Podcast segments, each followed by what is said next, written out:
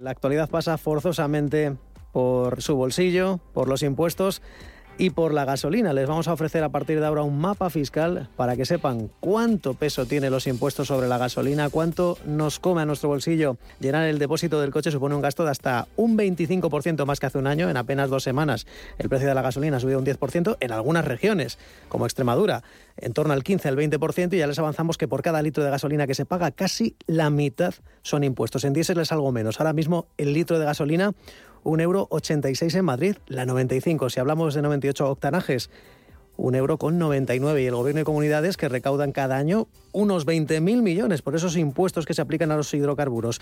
Mario García, ¿cuáles son esos impuestos? Eso es, Manuel. Los principales son el impuesto especial sobre hidrocarburos y el IVA. El impuesto especial sobre hidrocarburos supone aproximadamente un 32%. El IVA representa el 18%. Ojo, se aplica sobre el precio del carburante más los impuestos, no sobre el precio base. Es decir, el 21% de los casi 2 euros que cuesta el litro y no el euro y pico que podría ser el precio base sin impuestos. Los otros factores que influyen en el precio son la cotización internacional de los carburantes, que representan el 33% del precio, y otro aspecto que pesa sobre el precio final son los costes de distribución y el almacenamiento, que son en torno al 15%. Paloma Arnaldos, ¿España toma alguna medida? Pues por ahora lo que tenemos es el compromiso de que van a tomar medidas, pero aún no han decidido. Francia, por ejemplo, ha bajado 15 céntimos el litro durante cuatro meses a partir del 1 de abril. Portugal va a devolver hasta 40 céntimos el litro. España va a bajar impuestos pero todavía no lo ha hecho, por lo que ha avanzado el Gobierno, se intuye que se va a aliviar la carga de la factura de los profesionales. ¿Y cuánto pagaríamos por la gasolina sin impuestos? Pues alrededor de 91 céntimos. Con impuestos ahora mismo cuesta 1,86 el litro, lo que sería un 45% de diferencia. Eduardo Espejo es economista y socio de FIDE, asesores legales eh, y tributarios. Eduardo, ¿cómo está? Muy buenos días. Buenos días, encantado de que me bueno, eh, hemos dicho los principales, pero seguro que nos dejamos algunos. Hay todavía más tributos sobre el precio de la gasolina. Sí, eh, eh, hablamos siempre de cifras, ustedes generalizan cifras, pero fíjese que lo que está, el impuesto especial es un impuesto específico que es, va por, por, unidad física, por unidad de volumen, por hectolitro, no va por eh, por, eh, por, ad valorem, no va por específico, con lo cual siempre es el mismo. Luego, si el mercado sube el, precio antes de impuestos, eh, lógicamente pierde valor en la proporción. Entonces ya no es el, 50, sino que es el muchísimo menos.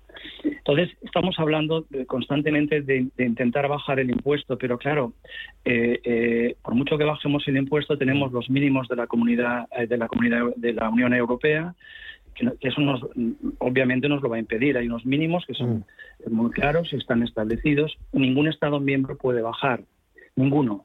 Entonces, es normal, es normal que eh, eh, no podamos bajarlo a, los niveles eh, eh, que se pretende o que la gente pretende que baje, que incluso pues desaparezca. Claro. Eso por un lado. Y lo mismo sucede con el IVA. Es decir, el IVA tampoco se puede bajar porque necesitamos la autorización de eh, la, comisión. El impuesto especial no, hace falta autorización, pero sí tenemos que comunicarlo siempre y cuando no bajemos a los, a los mínimos. Pero luego hay una cosa que ustedes o, la ciudadanía debería tener presente y es que dos cosas. El, aumento del precio hace recaudar masiva, ciertamente es así, pero también hace disminuir eh, la recaudación de IVA de otros bienes de adquisiciones y servicios, porque la demanda es inelástica. Mm. El, carburante tiene una demanda a corto y a medio plazo inelástica, es decir, que si usted tiene un sueldo de 100 y, gasta 50 eh, en carburante, ahora gastará 75 y le quedará menos para gastar en otros bienes y servicios, con lo cual, a efectos de recaudación, ese aumento eh, no, eh, queda neutral y no, se produce. Y luego hay otra cuestión, cuando hablan ustedes de, ustedes, o perdón, eh, quien sea, ¿no? Generalizando, sí, sí. Cuando hablan, sí, perdón, cuando hablan, cuando hablan de reducir impuestos, claro, no se plantean, por ejemplo, lo que ha hecho Francia. Si Francia no ha rebajado el impuesto de los Asume, asume. No, claro, hace una, lo que hace es, dar una subvención con un determinado método por una razón, porque claro, la, pesca, por ejemplo, está exenta en España del impuesto, está exenta. Eh, está exenta, eh, el, transporte internacional está exento del impuesto. Luego, entonces la agricultura está prácticamente exenta, o sea, funciona por una devolución de sesenta y pico euros por metro cúbico, etcétera, pero está exento. Entonces, claro, si bajamos el impuesto especial a estos sectores no les afecta. Luego, entonces, la única medida ha sido pues, pues, pues, pues hacer una eh, vía subvención. O sea, usted consume tantos metros cúbicos de, gasolina o de carburante y le corresponden los 15 céntimos, que no es lo mismo que una rebaja tributaria de, 15 céntimos. Es decir, usted me está diciendo que no es viable ese IVA súper reducido como se está aplicando ya en Polonia. En Polonia es incluso más, es un 23%, en España tenemos el 21%. Ellos lo reducen al, al 8%. No sé si sería asumible y sobre todo, otra cosa fundamental, Aquí estamos hablando de que se aplica el 21% del IVA sobre el precio final, no sobre el precio base de la gasolina. Parecería razonable también, ¿no? Eliminar de facto ese, ese 21% de IVA sobre el precio final de gasolina, no sobre el precio base del carburante. Claro, el, problema de, Polonia es que va a su, a su ritmo, ¿no? Va, a hacer lo que quiere. Mm. Claro, nosotros tenemos una... una esto es, eh, eh, una, eh, un impuesto armonizado. Es decir, y, no podríamos bajar unilateralmente porque esto ocasiona distorsiones en la frontera, en frontera con lo cual esto eh, iría en contra de lo que es la propia Unión Europea, que prohíbe las distorsiones fiscales entre fronteras. Por eso el IVA y el impuesto especial eh, sobre consumos específicos es un tributo que está armonizado. Entonces, para eso tenemos que pedir permiso. Si la Comisión nos autoriza, pues bajemos todos, pero bajaremos eh, eh, nosotros y bajará Francia, bajará Italia, bajarán todos, porque es un producto, un impuesto armonizado para evitar distorsiones entre fronteras, que esa es la finalidad. Claro, que por cierto, eh, dicho sea de paso, en Francia el peso de los impuestos supone el 60%. En España estamos hablando de casi casi la mitad y por eso, pues entre otras cosas, pues algunos vienen a la frontera, repostan en España. Pero claro, yo le pregunto, ¿Sería asumible entonces ir hacia esas bueno, subvenciones o, como se hace en Francia, ayudas de, 15 céntimos de rebaja? Es un coste que asume el gobierno. En este sentido, es una, un plazo de cuatro meses que se va a aplicar a partir del 1 de abril. Es decir, hasta el mes de agosto se va a asumir un coste de 15 céntimos en Francia. No sé si eso sería, si tendría margen el gobierno para, por así decirlo, sí, sí. para reducir el precio de los carburantes. Yo creo que sí, yo creo que lo que van a hablar el día 25 en, Europa lo que van a hacer es simplemente evitar que se considere ayudas de Estado, porque eh, también es otra faceta, otro problema son que enseguida se consideran ayudas de Estado. Entonces, yo creo que si España hace algo y será por esta vía de la subvención, porque si no, no alcanza la pesca ni alcanza otros sectores como la agricultura y está en torno pero eh, de, lo mismo que en Francia. Pero el problema no viene en el impuesto, créanme, el problema viene en el mercado. El problema viene en el mercado. Está, eh, claro, mm, aquí tenemos muchísimos costes, muchísimos costes que ya superan eh, con creces el, propio impuesto y que debemos de considerar, cosa que estamos haciendo con el gas y la electricidad, pero no así con los carburantes. O sea, piense una cosa, que además del impuesto que hoy por hoy, a medida que sube, eh, ya deja de ser importante, para decirlo de alguna manera, y entran otros factores que tenemos que considerar. ¿Por qué baja el petróleo y sube la gasolina? Eso es lo que tendríamos que Es que hay más factores que, entran en juego, no entra solo el petróleo, hay también otros aspectos que hacen el producto final. Bueno, pero muchísimos aspectos, pues el, el, stock estratégico, la obligación de biocarburante, el mercado del biocarburante, el mercado de futuros, las coberturas de los futuros. Es decir, hay un montón, eh, eh, si, eh, si, el mercado está en contango, está en backwardation, si los terminales están llenos o no están llenos. Es decir, lo que tenemos que afrontar porque esto nos lo vamos a encontrar más veces. Eh, es así.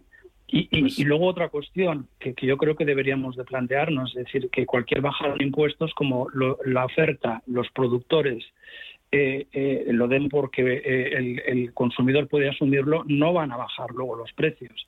Buscan mayor rentabilidad, buscan adecuar la oferta y en cuanto bajamos el impuesto, ellos verán inmediatamente que podemos asumirlo, que el, consumidor puede asumirlo y no los bajará. Es que, don Eduardo, quien nos esté escuchando, claro, eh, lo hemos estado contando día tras día desde, bueno, eh, los precios estaban disparados ya antes del conflicto, tampoco hay que tomar por tonto a la gente, que yo creo que la gente es consciente, pero bueno, el precio del barril ahora ya lo tenemos ahora mismo, por debajo de los 100 dólares el Bren, el barril negociado en el Mar del Norte, en Europa. El de referencia en Estados Unidos hace unos días que ya está por debajo de los 100. Pero claro, ha llegado hasta hace apenas 10 eh, días, eh, una semana. ya llega a estar en 139 dólares. Ha bajado un 30, un 40%. claro, la gasolina no ha bajado un 40% desde ese día. Es decir, aquí, cuando el barril sube, la gasolina sí que ha subido de una forma estrepitosa, pero al bajar es que parece una pluma la caída. claro, esa es la eterna discusión de siempre, ¿no? Pero mire, yo creo que, tiene que, hay que distinguir el mercado del crudo y el mercado de los derivados. Son dos cosas distintas, muy distintas pero muy distintas. Es como en una panadería, pues la harina y las barras de pan. El mercado de las barras de pan es uno y el mercado de la harina es, es otro. Es verdad que la oferta, eh, por motivos de pandemia, había bajado, como usted muy bien dice, y ahora ya estamos en demanda, niveles de demanda pre-pandemia. como la, eh, y, por eso obviamente tenemos estos estos problemas pero el, el, el mercado de, de, los derivados el mercado de los derivados la verdad que funciona de distinta manera que eh, eh, el crudo.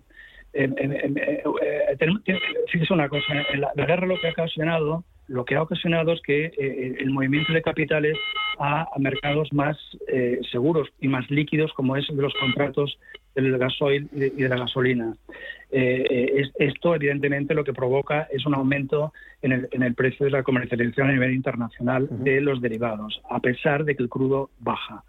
Eh, eh, es, más complicado que explicarlo. Sí, desde luego, es, muy complicado, claro. El oyente probablemente estará diciendo, oiga, que yo no soy la Koplovich, explíquenmelo, pero vamos a dejarle un hilo, de un hilo de esperanza, señor Espejo, porque es que, bueno, escuchándole queda todo meridianamente claro, pero da la sensación de que, bueno, que, no se puede hacer nada ante estos vaivenes del mercado, que el gobierno no tiene apenas margen. No sé si, bueno, por lo que hemos podido escuchar del presidente, de las ministras del ramo, es que se va a ayudar principalmente, va a haber ayudas para los sectores más afectados. Esto es un poco, eh, por así decirlo, interpretar que solo van a tener ayudas los profesionales. Sí, incluso deducciones en, el IRPF, ¿no? Se oye hablar de todo. La verdad es que no sabemos qué hará, qué hará el Ministerio, por lo menos igual eh, eh, vaya usted a saber, mm, la vía de Francia yo no la veo mala porque que abarcaría todos los sectores, ¿no? Pero eso yo creo que es un parche, ¿no? Lo que hay que regular, porque el mercado seguirá teniendo estos vaivenes y eh, eh, lo mismo que está ocurriendo con la electricidad o, con el gas va a pasar con el carburante. Lo que pasa es que el carburante, a pesar de ser un mercado regulado, eh, no está tan intervenido como el gas, como ahora se pretende, ¿no? Es decir, que, que, que, el gas no vaya a los precios marginalistas, ¿no? Entonces, se debería hacer lo mismo con el carburante, porque cada vez que pase algo nos va a pasar esto, ¿no? O sea, a dos euros el litro del gasóleo es una barbaridad es una barbaridad. Y, no todo es el impuesto. No llegaría ni. Hola. Don Eduardo. Sí, sí, sí, le escucho, le escucho. Decía que, que, hay que intervenir de otras maneras, no con el tema del impuesto. Aparte está demostrado y hay muchísimos estudios eh, econométricos donde eh, una rebaja, una rebaja de, los tipos impositivos eh, no conduce a una reducción del precio a la larga, no, porque los productores se acomodan a ese precio, no. Mm, eh, eh, yo creo que hay que actuar en otros, en otros ámbitos como se va a hacer en el gas y como se ha hecho en la electricidad. Pues próximamente, eh, en unos días, semanas, el Gobierno de momento quiere afinar, quiere tener unanimidad con gobiernos, con sectores, con patronales para afinar esas rebajas fiscales y los productos afectados por la inflación, no solo los carburantes. Don Eduardo Espejo, economista, socio de FIDE, asesores legales y tributarios. Gracias. De nada, encantado.